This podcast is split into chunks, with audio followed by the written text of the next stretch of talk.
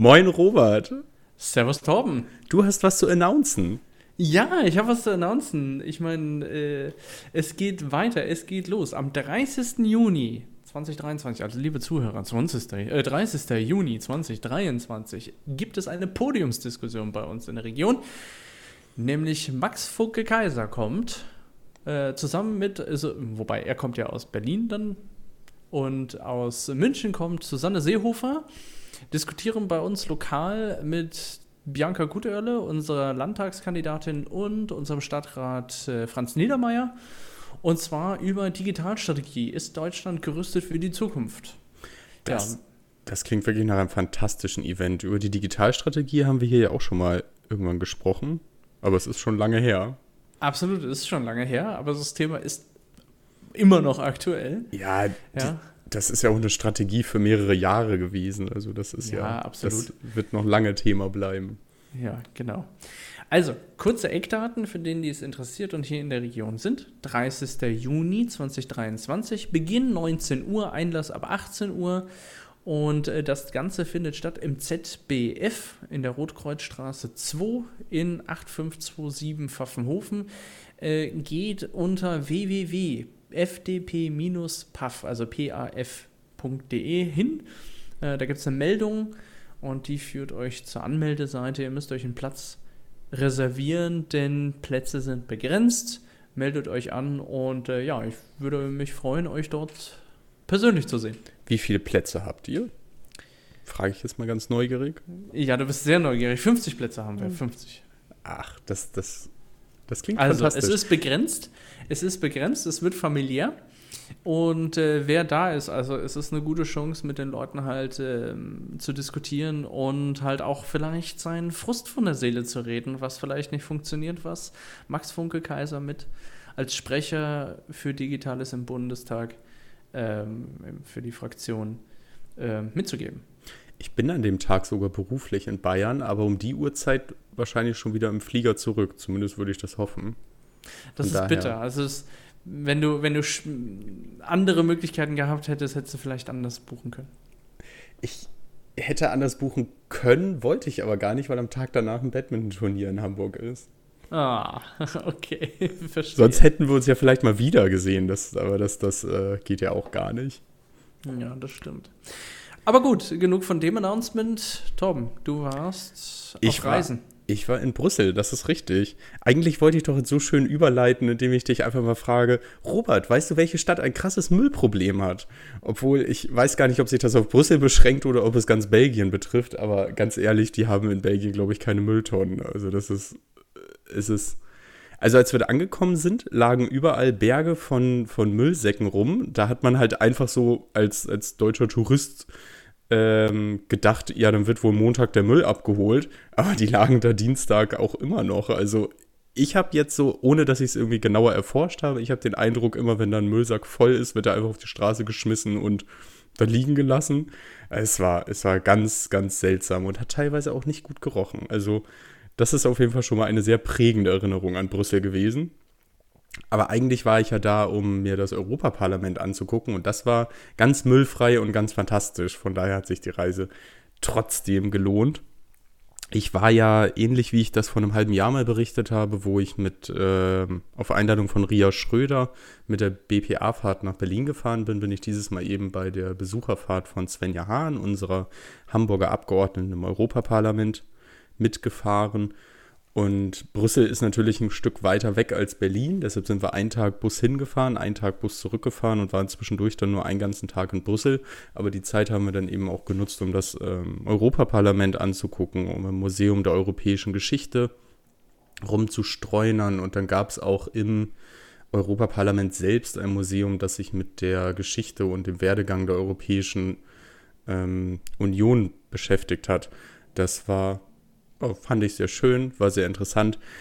Es gibt dieses Jahr noch eine zweite Besucherfahrt von Svenja Hahn, falls uns Leute aus Hamburg zuhören. Es geht dann aber nicht nach Brüssel, sondern nach Straßburg, denn es gibt ja zwei Plenar Plenarsäle für das Europäische Parlament. Und ähm, das wurde uns auch erzählt, warum es eigentlich zwei gibt. Und die Geschichte ist tatsächlich ganz interessant. Bei der Gründung der Europäischen Union, oder weißt du es, Robert? Also ich wusste es nicht. Also ich war, ich, habe erst im Rahmen der, der, ähm, der Anmeldung von dieser Veranstaltung überhaupt erfahren, dass in Straßburg auch noch irgendetwas ist. Und ähm, es, war, es war wohl einfach so, dass damals, als die EU gegründet wurde, da gab es den Plenarsaal in Straßburg und alles andere war in Brüssel und das war für die Abgeordneten immer super stressig, dann immer von Brüssel nach Straßburg zu pendeln. Und dann haben die irgendwann durchgesetzt, dass es einen zweiten Plenarsaal in Brüssel gibt, damit die eben nicht mehr dieses Gependel haben. Aber weil Brüssel ja nun mal in Belgien und Straßburg in Frankreich ist, haben die Franzosen gesagt, dass äh, dieser neue Plenarsaal den alten aber nicht komplett ersetzen darf, sondern dass man noch mindestens zwölf Tagungswochen in Straßburg sein muss, weil die da halt auch so ein bisschen Tourismus dadurch haben und äh, die Steuergelder, die da eingenommen werden, nicht missen wollen. Ähm, ja, und so haben wir also aufgrund von, von französischen Befindlichkeiten, könnte man es nennen, zwei Plenarsäle in der Europäischen Union. Und das finden aber alle Europaabgeordneten ganz, ganz doof. Aber Frankreich ist wohl auch nach aktuellem Stand nicht bereit, den Standpunkt in Straßburg aufzugeben. Jedenfalls, ähm, die Straßburg-Fahrt ist Anfang Dezember. Und ich weiß gar nicht, äh, wer aus deiner Ecke kommt. Ich glaube, es gibt einen Abgeordneten aus Baden-Württemberg. Die anderen Abgeordneten, wir haben ja insgesamt fünf Europaabgeordnete in der FDP, die werden bestimmt auch zu Besucherfahrten einladen. Es lohnt sich, wer das zeitlich unterbringen kann. Ja, so viel dazu. Wart ihr auch, wart ihr auch drin im Parlament? Ja, wir waren auch drin im Parlament. Folgst du mir denn gar nicht auf Instagram, Robert? Na gut, ich habe die Fotos gerade erst hochgeladen. Also. Ah. ich habe ein Foto. Nee, heute habe ich, hab ich tatsächlich das Wetter genossen. Also alle, die ähm, gerne draußen sind. Äh, heute habe ich das Wetter genossen und ich habe äh, ein gutes Steaks gegessen. Ja. Oh, da, da, bin ich, da bin ich, ich sehr neidisch mir, drauf. Äh, ich habe es mir mit der Familie gut gehen lassen heute, anstatt auf Instagram. Ja, ich habe, ähm, da ist nämlich tatsächlich auch ein Foto aus dem Plenarsaal dabei oder beziehungsweise von der Besuchertribüne über dem Plenarsaal. Äh, von mir und Svenja Hahn. Die, also Svenja hat auch Fotos gemacht mit uns. Und das Foto ist aber ganz furchtbar, weil die Beleuchtung eigentlich aus der komplett falschen Richtung kommt. Also man hat so richtig so einen Grauschleier über den Personen, aber das war halt bei allen so. Und ich, ich wollte das Foto mit Svenja hochladen. Also ist es jetzt trotz seiner Qualität äh, auf Instagram öffentlich einsehbar. Ja gut, man kann sich ja. nicht immer die besten Bedingungen wünschen, wenn man auch nur begrenzt Zeit hat. Hey, solange Svenja Hahn neben einem steht, hat man die besten Bedingungen. Okay. nee, es war, es war, also sie war nicht, ja dass die Linse springt, wenn ich noch drauf komme, ja? Das würde nicht passieren. Also, bing, patsch, hast du auf einmal so einen Kratzer drin. Ups. Ja, also der das Europa... bestimmt so ein Instagram-Filter für... Ja, auf jeden Fall. Der Europawahlkampf kommt ja auch näher. Der ist jetzt ja sogar, äh, die Europawahl ist ja auch terminiert. Die müsste jetzt ziemlich genau in einem Jahr sein. Und ähm, die Fahrt hat schon Bock gemacht auf den Europawahlkampf. Also Svenja zu unterstützen, das, äh, das macht man da, glaube ich, gern. Dann reißt man sich auch mal ein Bein aus. Und Torben wird auf jeden Fall dabei sein. Und wenn ihr Bock habt, Torben dabei zu begleiten und ihn zu unterstützen, dann schickt uns doch einfach eine E-Mail an liberalesgelaber.gmail.com. Was, was soll ich denn den Leuten machen? Also die, die Leute sollen sich gefälligst an ihre jeweiligen Vorstände äh, wenden, die den, da, da gibt es ja immer Leute, die den Wahlkampf organisieren ich äh, bin da ja auch nur Fußvolk, das dahin geht, wo man Händeschütteln mit Torben? Was? Händeschütteln mit Svenja kann ich auch nicht organisieren. Da müsst ihr euch eher an Hans-Christian von Arnim wenden. Der hat nämlich also die Reiseleitung seht, gemacht. Ihr seht, hier machen ganz zwei Normalos immer noch diesen Podcast, also so weit sind wir noch nicht. es, ist, es ist immer noch äh, liberales Gelaber und nicht liberales Debattieren, das ist richtig. Ja, das stimmt, das stimmt. so weit sind wir noch nicht. Nein, äh, schön. Cool. Nee, ähm, freut mich. Das, ähm, aber fährt man wirklich so lange bis nach Brüssel von euch aus? Äh, ich glaube, es waren so sieben, acht Stunden geplant und das haben wir nicht geschafft. Krass. Okay, das äh, ist lang. Ja, also die Hinfahrt, die war dann noch ganz lustig, weil man so, ähm, ja weiß nicht, da war man ja noch äh, ganz aufgeregt, was so kommt, aber die Rückfahrt, die fand ich ein wenig quälend lang. Aber äh, das das will ich jetzt gar nicht zu sehr in den Fokus stellen, weil es hat sich wirklich gelohnt. Das Europäische Parlament war super interessant. Und weil man ja auch einfach so wenig über dieses Parlament weiß, hat man da ja auch total viel gelernt. So, das ist da halt auch noch eine Fraktion mehr gibt als im deutschen, als in den deutschen Parlamenten zum Beispiel, weil es zwei Arten von konservativen Fraktionen gibt, wo ich den Unterschied auch noch nicht so richtig verstanden habe. Die eine ist halt irgendwie ein bisschen mehr rechts als die andere. Und in, in dieser Fraktion gibt es aber halt auch keine deutschen Abgeordneten. Ja, aber ich will jetzt auch niemand mit Details über das Europäische Parlament langweilen, die ich sowieso nur schlecht wiedergeben kann, weil ich ja nicht mitgeschrieben habe oder so. Aber das kann bestimmt auch jeder selber googeln. Hm. Ja, spannend. Ha, wo geht's demnächst hin? Hast du schon Pläne?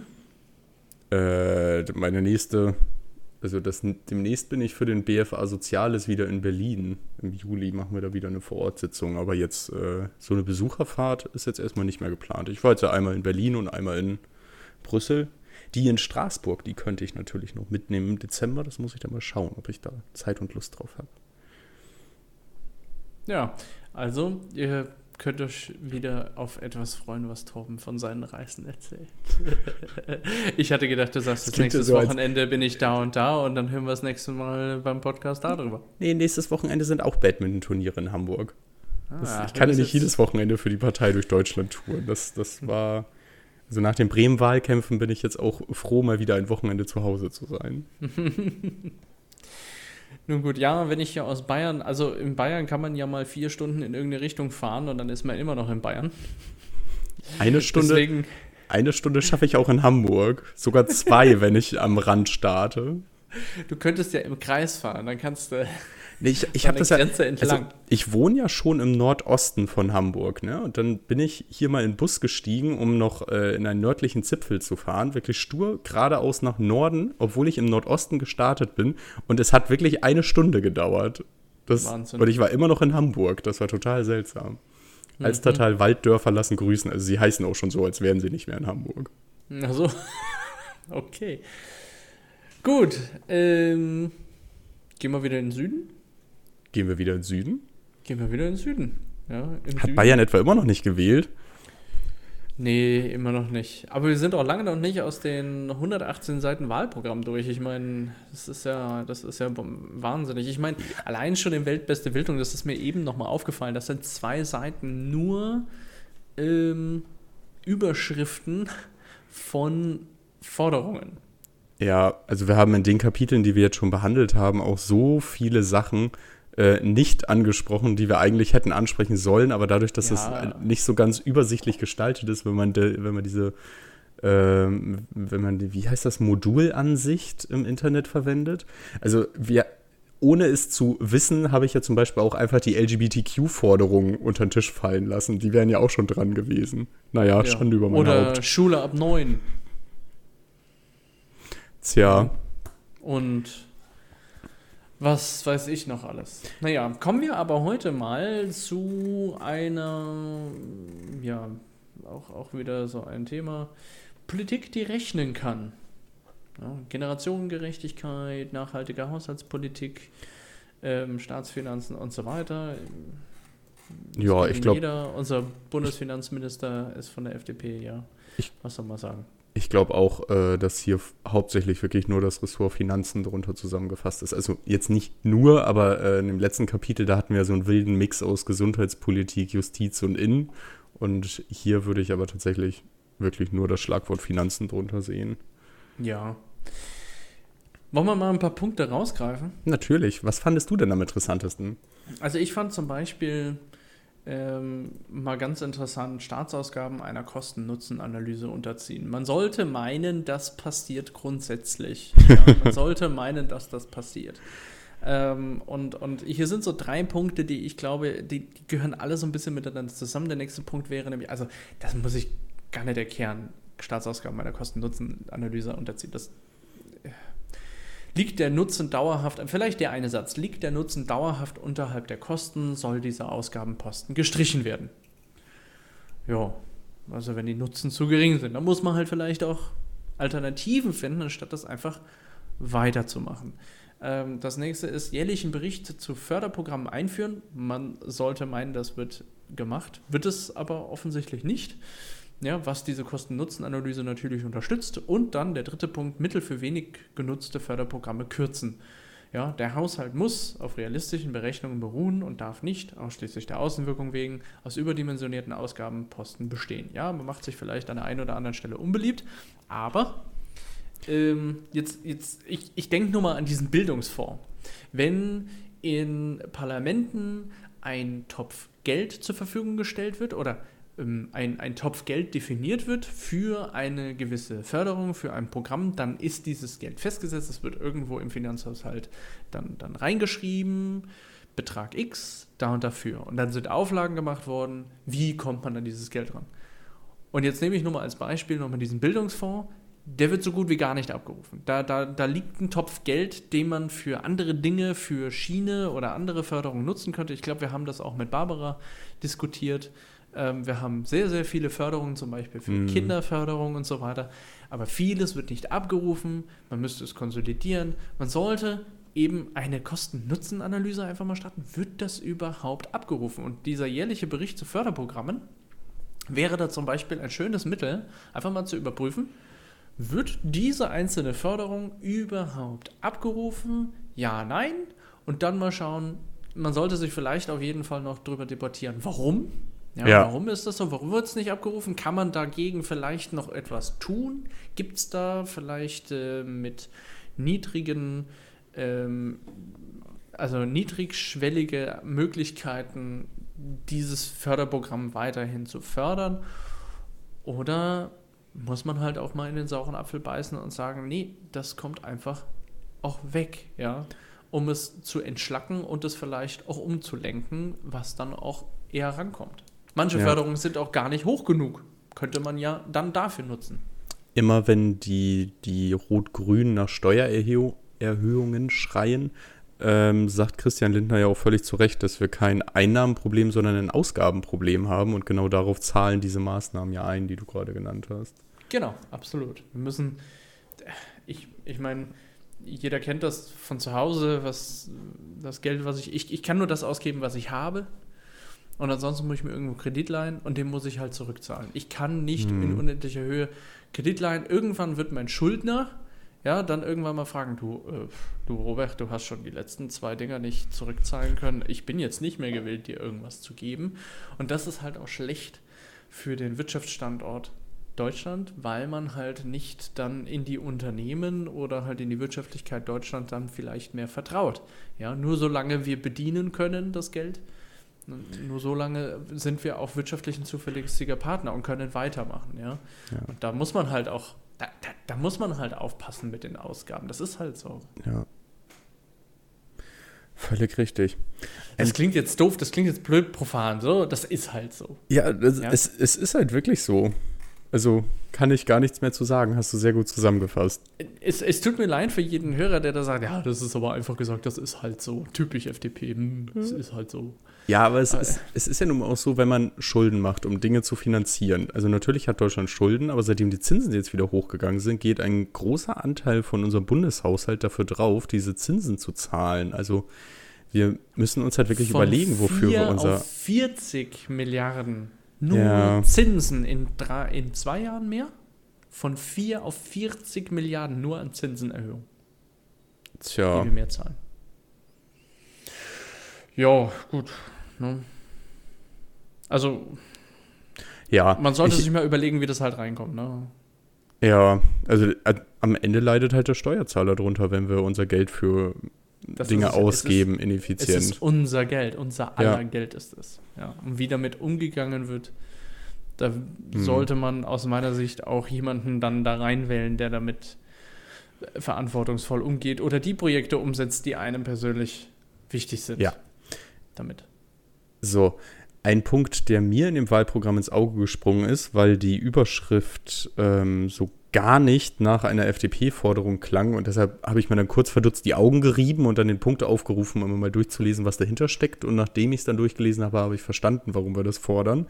Äh, die Überschrift ist einfach nur Elementarschäden Pflichtversicherung einführen. Und ich dachte nur, what the fuck, wieso ist die FDP für eine Pflichtversicherung? Das ist ja gegen die Freiheit. Also was soll das denn? Und dann hätte ich es mir aber auch schon fast denken können.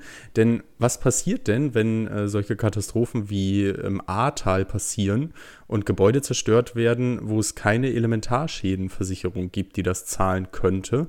Äh, der Steuerzahler wird zur Kasse gebeten und äh, übernimmt die Aufbaumaßnahmen. Und deshalb soll jetzt eben jeder Eigentümer, also jeder, jeder Hauseigentümer in Bayern, eine dazu verpflichtet werden, eine Elementarschädenversicherung ähm, abzuschließen, damit eben, wenn solche schlimmen Ereignisse mal nicht im Ahrtal, sondern in Bayern passieren, ähm, dann die Versicherung zahlt, anstatt der, der, ähm, der Bürger sozusagen. Und das war dann so rumgedacht schon wieder eine ziemlich vernünftige Forderung, finde ich. Könnte auch vielleicht dazu führen, dass die Beiträge sich verringern, weil man insgesamt mehr Geld in die Kasse spült, weil ja mehr Leute eine Elementarversicherung hatten. Damit wird der Topf ja größer, aus dem Elementarschäden erzählt. Ja, aber also da weiß ich nicht hundertprozentig, wie Versicherungen ich sagen, funktionieren. Du, ja? du, du, sprichst ja mit einem Versicherungsmathematiker und natürlich kommen ja. da mehr Beiträge rein, aber es kommen ja dann auch mehr Schadensfälle. Ne? Also der, der Peak, den du versichern musst, der wird ja, ja auch okay, größer. Das und das Einzige, was du dadurch vielleicht erreichst, ist, dass sich die, die Schäden irgendwie homogener über den Zeitraum verteilen.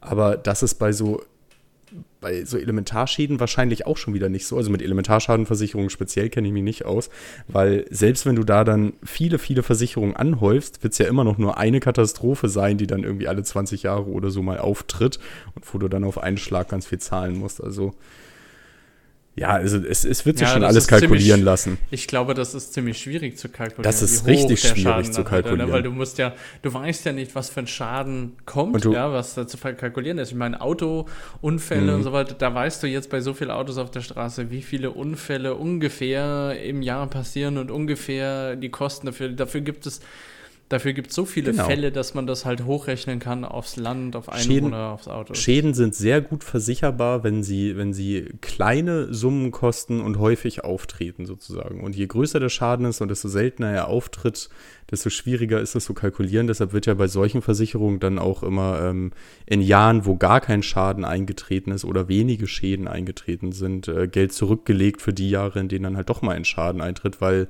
da eben, ähm, also solche, wie zum Beispiel der, der Brand von ähm, Notre Dame ist auch so ein gutes Beispiel. Das hätte man nicht mit den Beitragseinnahmen des einen Jahres äh, finanzieren können. Dafür mussten halt dann Rücklagen gebildet werden in den Jahren davor. Und ob die gereicht haben oder ob die Versicherer äh, da jetzt alle pleite gegangen sind in Frankreich, das weiß ich tatsächlich auch nicht.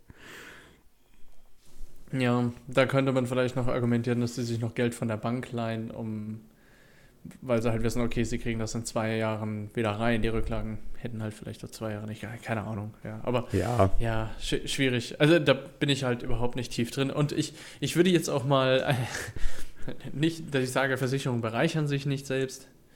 Ähm, das weiß ich ja nicht. Aber die Mitarbeiter wollen ja auch bezahlt werden.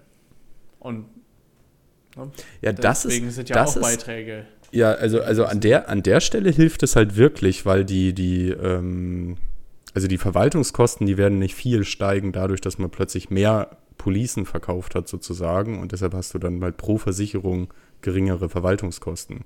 Also an dem Ende könnte es tatsächlich helfen. Hm. Naja, aber äh, es gibt ja noch weitere Forderungen in dem Programm. Ne, der, der, Punkt, der gerade war von mir. Jetzt ja. wärst theoretisch du wieder dran, wenn wir Abwechseln machen wollen, aber ach, ich kann auch weitermachen. So. No, ich, dann ähm, ein Punkt, den die CSU momentan sehr publik macht und den wir genauso sinnvoll finden, ist nämlich die Erbschaftssteuer grundlegend reformieren. Ich meine, äh, es, ist, es ist so, dass gerade in Bayern oder vor allen Dingen im Ballungsraum München und ich sag mal 100 Kilometer raus, da ist halt ein Einfamilienhaus, ähm, was exakt gleich geschnitten ist, aber hier halt hier in der Nähe von München sitzt, was halt meinetwegen in der Lüneburger Heide oder so sitzt, einfach was ganz anderes wert. Und dementsprechend die Erbschaftssteuer ist aber nicht lokal gebunden, sondern es gibt da ja gewisse Freibeträge bis zu einem gewissen äh, Wert und ab dann müssen Steuern gezahlt werden. Das habe ich aber dann in München, sage ich mal, mit, äh, mit einer 60 Quadratmeter Wohnung vielleicht schon diesen Betrag erreicht. Und ähm, bei, ich sag mal, in in Münster meinetwegen mit einem Einfamilienhaus. Also es, es passt nicht zusammen, ja. Die, die Werteentwicklung ist komplett unterschiedlich und komplett unterschiedliche Größen das und dementsprechend passt das nicht zusammen. Und auch die FDP sieht dieses Problem, dass es halt eben nicht, ähm, ich sag mal, ländergerecht bzw. regionsgerecht äh, aufgeteilt wird. Das Problem ist ja auch gar nicht nur, dass ähm, Leute dann im Erbfall Steuern zahlen müssen. Das ist ja irgendwie grundsätzlich irgendwie okay. Aber das Problem ist ja, dass sie die Immobilien gar nicht erben können, sondern dann dazu gezwungen sind, sie zu verkaufen, wenn sie eben den Freibetrag übersteigen im Wert, was durch die stark gestiegenen Immobilienpreise in den letzten Jahren eben pass häufiger passiert jedenfalls. Weil erben tust du dann eben die eine Immobilie, aber zahlen musst du dann in barem Geld. Und nur weil du eine Immobilie geerbt hast, die dieses Geld wert ist, hast du ja nicht plötzlich so eine Scheibe von der Immobilie, die du rausschneiden und verkaufen kannst, um damit deine Steuern zu zahlen. Und du kannst ja auch nicht einfach irgendwie 20 Prozent deiner Wohnung dann äh, an den, ans Finanzamt abtreten oder so, um diese Steuern zu zahlen. Also im schlimmsten Fall musst du dann halt wirklich, wenn du dein Elternhaus erbst, das Elternhaus verkaufen, um die Steuern auf das Elternhaus zu zahlen, die du eigentlich nur dafür zahlen möchtest, um das Elternhaus zu behalten. Also es ist völlig lebensfern. Ja. Und da kann ich jetzt ein kurzer Hinweis dazu noch. Momentan ist das eine bundesweite Regelung und die muss dafür, dass Bayern das vielleicht regionaler gestalten kann und regionalisieren kann, ähm, muss das äh, im Bundestag beschlossen werden. Das heißt, man will sich dafür einsetzen, äh, eine, da möchte man sich für diese Initiative im Bundesrat eben einsetzen, dass man das überhaupt regionalisieren kann. Aber bis man das umsetzen kann, bis zur Umsetzung einer solchen Lösung. Im Bundesrat darf man ja auch Gesetze einbringen in den Bundestag. Mhm. Ja, so ist es. Ja? Du kannst ja auch von dort aus Gesetzesentwürfe bringen und die in den Bundestag eingehen. Also du musst ja nicht Abgeordneter im Bundestag sein sondern auch der Bundesrat mhm. kann. Das ist ganz wichtig zu wissen. Also auch hier könnte der Bundesrat eben so einen Gesetzesentwurf vorlegen dafür. Und bis zur Umsetzung einer solchen Lösung sollten die Freibeträge um 25 Prozent erhöht werden oder mittels eines geeigneten Index an die Wertentwicklung von Immobilien und, gekoppelt werden. Und gerade den Punkt finde ich wirklich nochmal sehr unterstreichenswert, weil das halt wirklich nochmal betont, dass es uns wirklich um diesen Fall vom, von Immobilienerbe geht, sozusagen, und nicht um irgendwelche Vermögen, auf die auch Erbschaftssteuer anfällt, soweit ich weiß. Aber ähm, es geht uns hier nicht darum, dass man das, das Vermögen von seinem reichen Onkel erbt und darauf dann keine Erbschaftssteuer zahlen soll. Es geht uns darum, dass, dass die, die illiquiden Mittel, die man erbt, dass äh, die immer häufiger über diesen Freibetrag ähm, liegen, obwohl dieser Freibetrag wahrscheinlich genau dafür gedacht war, solche illiquiden Mittel eben dann auch behalten zu können, wenn man sie erbt. Ja, oder halt ne, früh investieren, um dann im Alter was zu haben, was dann halt einen Wert hat, der bei weitem den übersteigt, was man mhm. vor wie vielen Jahren Erbschaftssteuerregelung äh, äh, mal beschlossen hat. Mhm. Ja damals, als es beschlossen wurde, war, lagen halt die Beträge ganz woanders und die Werte ganz woanders für ja. diese illiquiden Mittel. Ja, ich meine, die, die Wohnungspreise haben sich ja verdoppelt in den letzten 20, 30 Jahren. Ich bin noch stutzig geworden, als ich das Kapitel überflogen habe, weil es einen ähm, Punkt gibt, der überschrieben ist mit Pensionsfonds zukunftsfähig machen. Und da habe ich wirklich nur gedacht, was? Also Pensionsfonds sind ja erstmal ähm, Lebensversicherungsunternehmen, die dem Bundesrecht unterstehen. Und deshalb habe ich mich total gewundert, was denn da jetzt das Land Bayern mitmachen möchte. Was an der Stelle aber gemeint ist, ich habe mich dann so ein bisschen wie in so einem Rabbit Hole da, da drin verloren, ähm, ist ein Sondervermögen des Freistaats Bayerns, das sie Pensionsfonds Bayern genannt haben. Damit ist also gar kein Pensionsfonds gemeint, sondern ein Sondervermögen, das aktuell fast 4 Milliarden Euro bemisst und das äh, Bayern angespart hat und auch immer noch bespart. Und die Forderung ist eben, dass äh, die, die Sparraten noch äh, höher angesetzt werden sollen als in den letzten Jahren. Ähm, um dann in Zeiten, wo die, wo sie für den öffentlichen, also für die Pensionäre aus dem öffentlichen Dienst äh, die Renten zahlen müssen, dass sie dann sich aus diesem Topf bedienen können, um diese Renten zu zahlen. Oder Pensionen heißt es dann ja richtigerweise. Und ähm, das ist tatsächlich eine sinnvolle Lösung, um den, den Zahlstrom zu glätten, sage ich mal. So andere Bundesländer, die so ein Sondervermögen nicht haben, die haben jetzt zwar nicht so hohe Ausgaben wie Bayern, weil Bayern ja gerade diese Dotierung von, der, von dieser Rücklage zahlt, aber dafür haben sie dann eben in 20 Jahren, wenn, wenn die geburtenstarken Jahrgänge in Rente gegangen sind, viel höhere ähm, Belastungen in einem Geschäftsjahr als Bayern, weil Bayern dann schön seine Rücklagen auflösen kann. Also das fand ich insgesamt schon eine sehr charmante Idee. Aber dadurch, dass jetzt halt ähm, das alles noch schlimmer wird, sage ich mal, also, die, also jetzt wirklich die geburtenstarken Jahrgänge in Rente gehen, ähm, haben wohl Berechnungen ergeben, dass die aktuellen Zuführungen nicht reichen und man mehr zuführen sollte als in den letzten Jahren. Politik, die rechnen kann. Politik, die rechnen kann und die in die Zukunft schaut und nicht nur Flickschusterei betreibt, das ist ja Wusstest du, dass Bayern eins der wenigen, wenn nicht sogar das einzige Bundesland ist, in dem man im Vorausschauen schon schaut, wie viele Schüler in ein, zwei Jahren in die Schule geht und dann zu ermitteln, wie viele Lehrkräfte gebraucht werden, um dann schon darauf reagieren zu können? Ich glaube, die Statistiken, die gibt es überall, sogar auf sehr kleiner ja. Ebene. Aber äh, da, dass die einfach nur in der Schublade versauern, das glaube ich dir sofort. Ja. Das, das war's von meiner Seite eigentlich heute. Äh, lass mich kurz überlegen. Ich, ich habe Elementarschäden gehabt, Erbschaftssteuer mal gehabt, Pensionen. Ja, das, das waren auch die Punkte, die ich mir rausgesucht hatte aus dem Kapitel. Ja, cool. Hast du noch einen Fun-Fact für uns? Äh, nein. Nee, heute nicht. Auch nicht aus Brüssel? Was soll ich denn aus Brüssel? Habe ich irgendwas vergessen, was ich dir im Vorgespräch Du hast ja, du hast ja was. Das mit dem Müll habe ich erzählt. Ich habe vom Parlament erzählt. Na, ja, wenn, du, wenn du dich noch daran erinnerst, was ich dir irgendwie erzählt habe, dann, dann hau raus, dann mach du den Brüssel ist doch Hauptstadt, ist doch Hauptstadt Ach Europas, so. oder? Dass Brüssel Hauptstadt Europas ist und trotzdem nur die fünftgrößte Stadt Belgiens. Ja, ja. aber das ist äh, mit irgendwie armseligen 200.000 Einwohnern, ja. Das, das war schon wirklich interessant.